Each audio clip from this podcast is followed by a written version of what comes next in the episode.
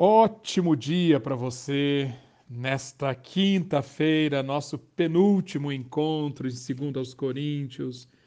Eu espero que você esteja aplicando o que nós vimos ontem, Salmo 90, versículo 14. Satisfaze-nos pela manhã, Senhor, com o teu amor leal e todos os nossos dias cantaremos felizes. Sim, neste dia, nessa quinta-feira, nesta manhã, eu espero que você esteja dando oportunidade ao Espírito Santo de Deus de trazer ao seu coração, de inflamar o seu coração com a lembrança, com a consciência do amor do pacto, do amor leal de Deus, que é a graça, a graça, a graça é este amor leal. E a consciência desta graça e a consciência deste amor leal permite que você cante feliz todos os dias da sua vida, inclusive hoje, inclusive nesta quinta-feira. Vamos hoje concluir o, o estudo do capítulo 12, acompanhando aqui os passos que Paulo dá no, na sua jornada de inteligência emocional. O passo número um, como já temos visto tantas vezes, é eu sinto. Note como Paulo sente, em primeiro lugar, as suas próprias emoções. No versículo 10, sinto, tenho consciência das fraquezas, dos insultos, das necessidades, das perseguições, das angústias. Paulo não procurava, não procurava o escape fácil no evangelho do triunfalismo, no evangelho que nega o desconforto. Não. Paulo tinha consciência e reconhece que ele passava por fraquezas, injúrias, necessidades, perseguições, e ele sentia o que todo ser humano sente quando submetido a tantos desconfortos angústia, tristeza, ansiedade, mas uma coisa é sentir isto, outra coisa é ser governado por isto.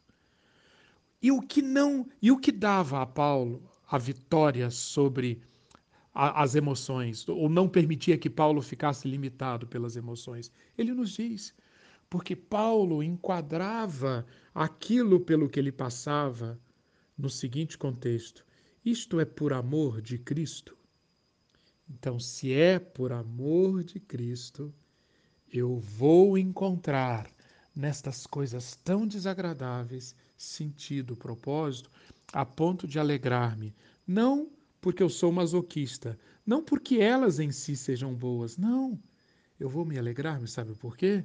porque através delas eu tenho consciência da minha fraqueza, através delas eu tenho consciência de que estou servindo a Cristo, através delas eu tenho consciência de que eu estou amando a Cristo e por isso eu estou recebendo tantas injúrias, passando por tantas necessidades, passando por tantas perseguições. E por isso, sendo fraco, é que sou forte.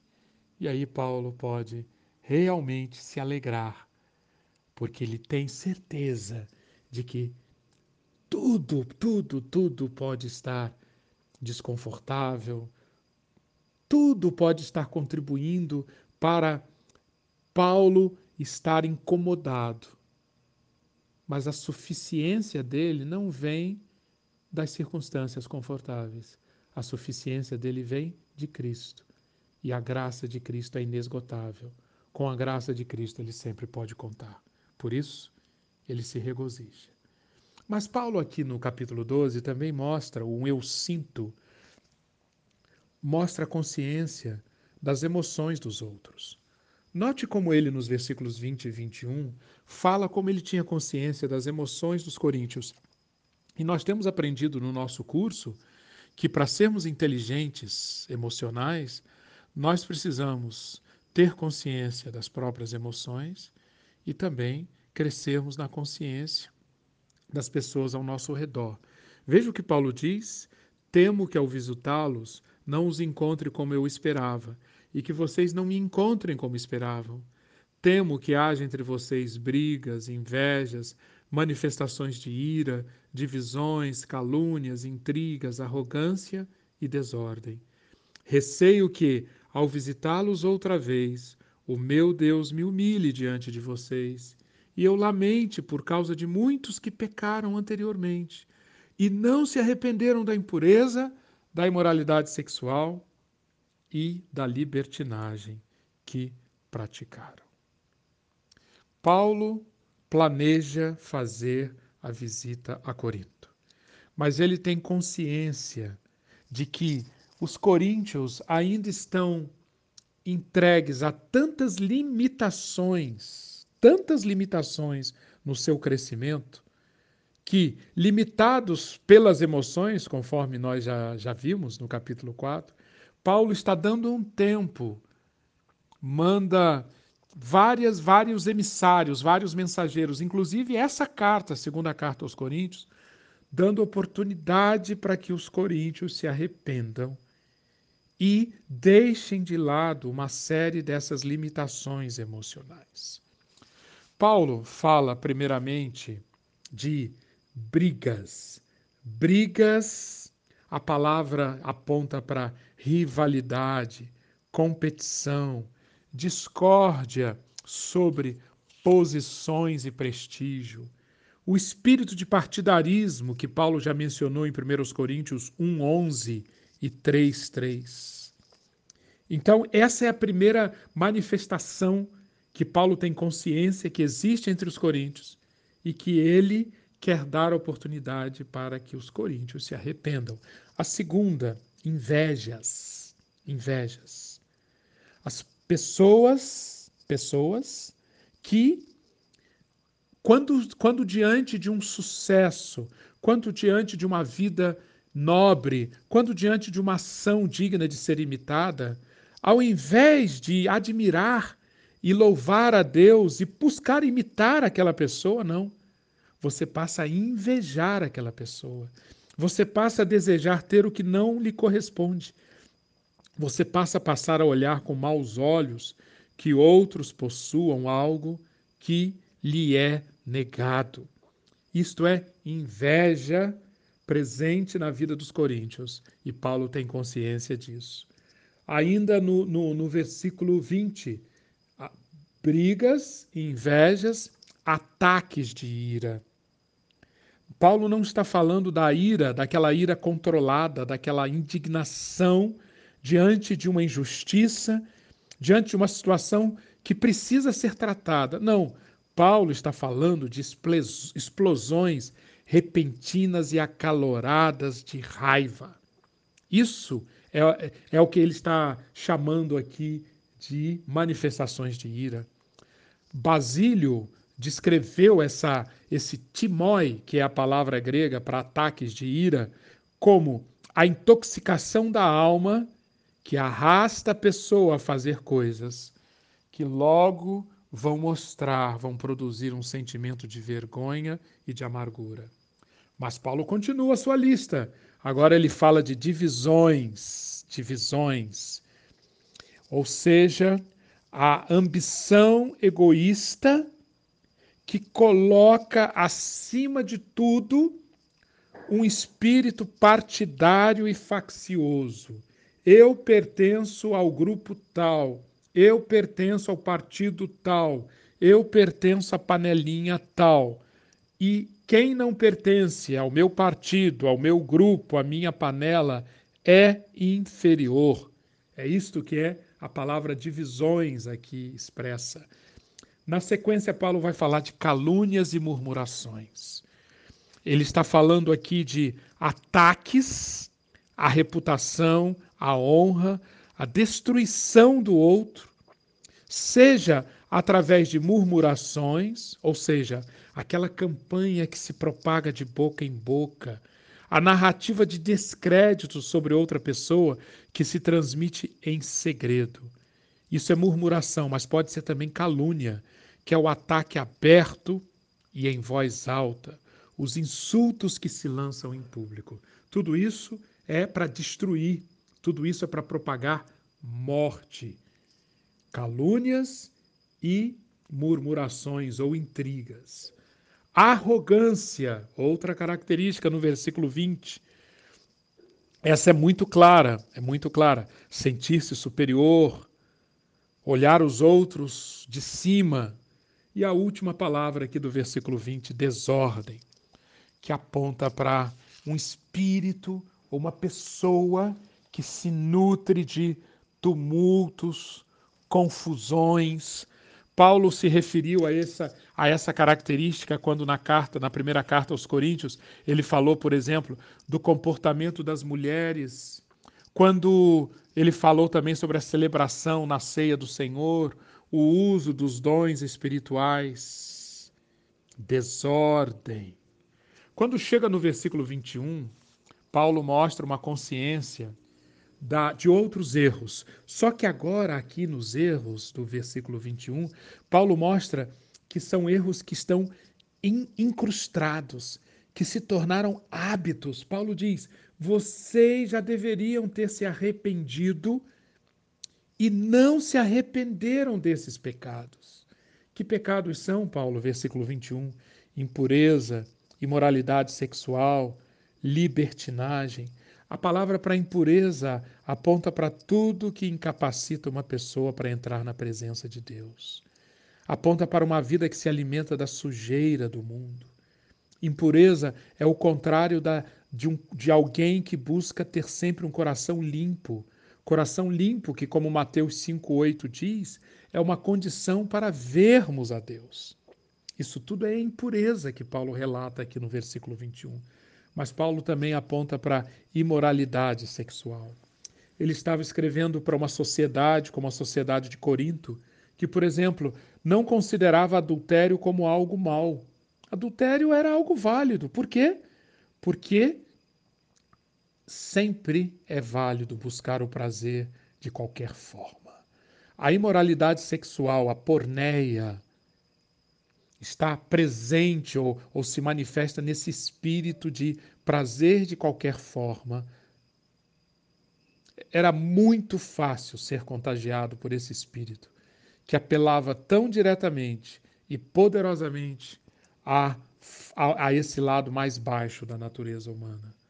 Mas temos aqui uma outra palavra: libertinagem, azeugueia. A ideia aqui é a pessoa que não só é impura, não só é, é, é contagiada pela porneia, mas ela é sem freios. É tão impura, está tão cheia de moralidade sexual que ela perdeu os freios. A zeugueia, libertinagem, é a luxúria desenfreada, excesso, insolência. É, na palavra, nas palavras de de escritores do, do primeiro do, do, do, antigos é a, é a aberração total, é mais do que impureza sexual. Conforme Basílio escreveu, é a atitude de alma que nunca se submeteu, nem se submeterá a nenhuma disciplina.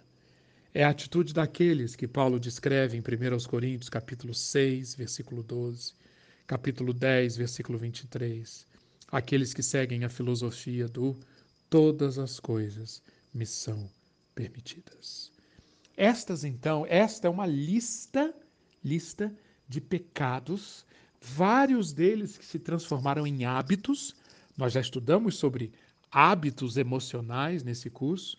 E conforme vocês podem ver, nesses pecados, tanto do versículo 20 quanto do versículo 21, há em geral uma carga emocional aqui emoções no controle, gerando boa parte disto que Paulo descreve, que ele sabe que ainda existe na igreja de Corinto e que Paulo, ao mandar essa segunda carta, espera, apela, ora, deseja que não se perpetue, que não continue na igreja de Corinto. Agora, além do eu sinto, eu sinto com a consciência das minhas próprias emoções. Eu sinto a consciência da emoção do próximo.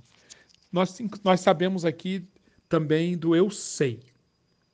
Paulo sabe E nós já vimos, ah, nesse próprio capítulo 12, algumas das convicções de Paulo. Por exemplo, Paulo sabe que o poder de Deus se aperfeiçoa na fraqueza. Versículo 9. Paulo sabe que a graça de Deus é suficiente para ele. Paulo sabe, então, que as fraquezas, as fraquezas, as coisas que mostram a sua fraqueza, é, devem ser oportunidade para ele se orgulhar. Por quê? Porque tomando consciência da sua fraqueza, ele permite que o poder de Deus se aperfeiçoe nele. Paulo sabe que a graça basta a graça basta. Versículos 9, versículo 10. Agora, um, um, um outro aspecto muito interessante é o tenho consciência de. Eu sinto, eu sei, eu tenho consciência de. Acompanhe comigo o versículo 19. Veja que importante isso para nós entendermos Paulo. Vocês pensam que durante todo este tempo estamos nos defendendo perante vocês?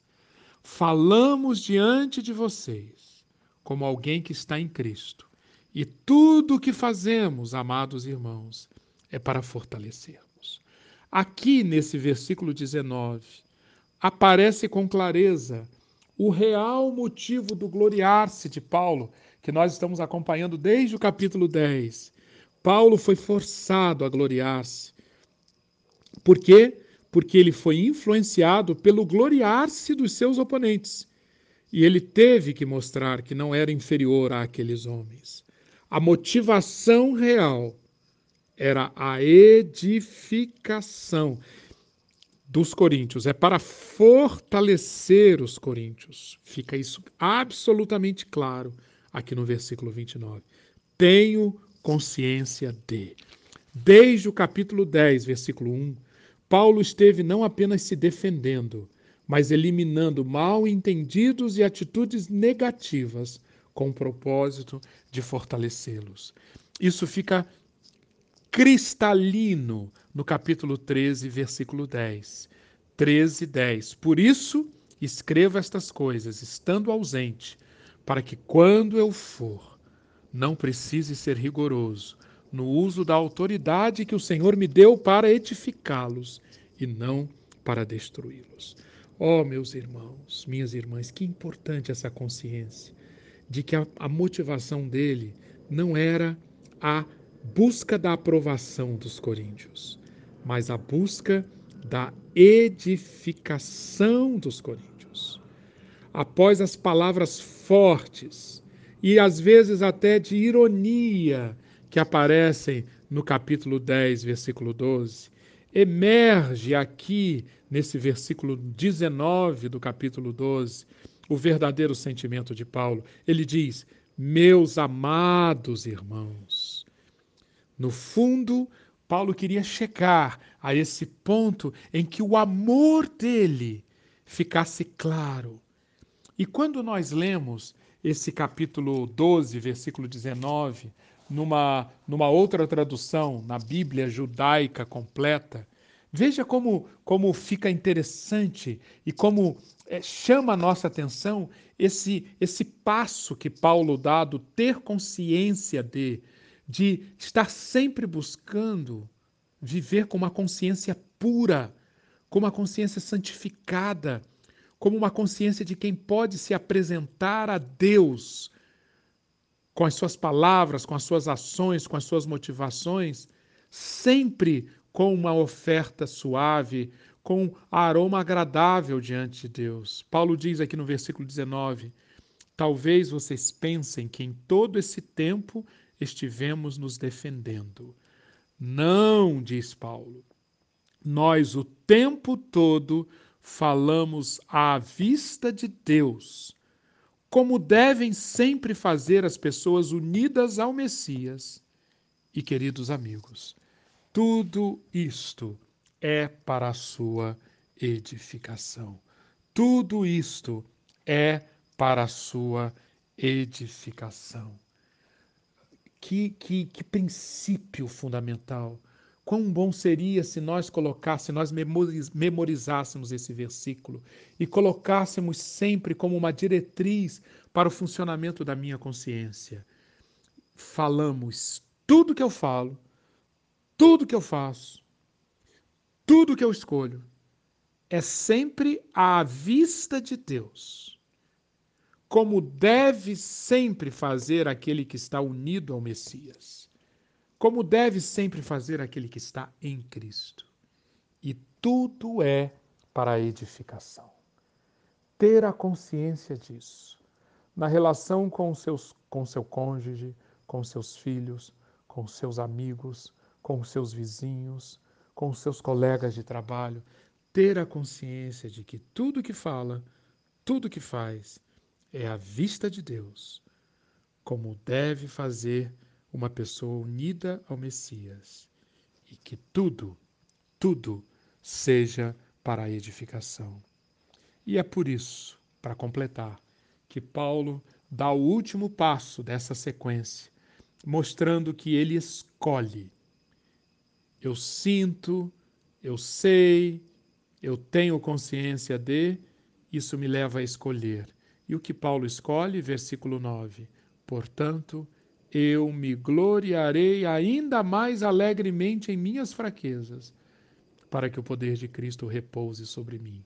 Versículo 15: Eu de boa vontade, olha a escolha, me gastarei e ainda me deixarei gastar mais em prol da vossa alma. Este é um sinal de que eu vos amo. Deixar-me gastar como sinal de amor gloriar-me nas fraquezas, para que em mim repouse o poder de Cristo. Tudo isso é escolha. Escolho gloriar-me nas fraquezas. Que fique esse desafio para esse seu dia. Gloriar-se nas fraquezas como uma escolha. Gastar-se em prol da alma do outro de boa vontade como uma escolha. Mas isso só vai acontecer se o circuito de inteligência emocional estiver funcionando. Se você tiver consciência das suas emoções, consciência das emoções dos outros, saber interpretar, saber considerar, ter a sua consciência funcionando e, finalmente, escolhendo. É dessa forma que você, como Paulo, não ficará limitado em suas emoções. Pratique isso e que Deus abençoe ricamente o seu dia. E lembre-se, ore como salmista. Senhor, sacia-me de manhã com o teu amor leal, e eu cantarei feliz todos os dias da minha vida. Amém.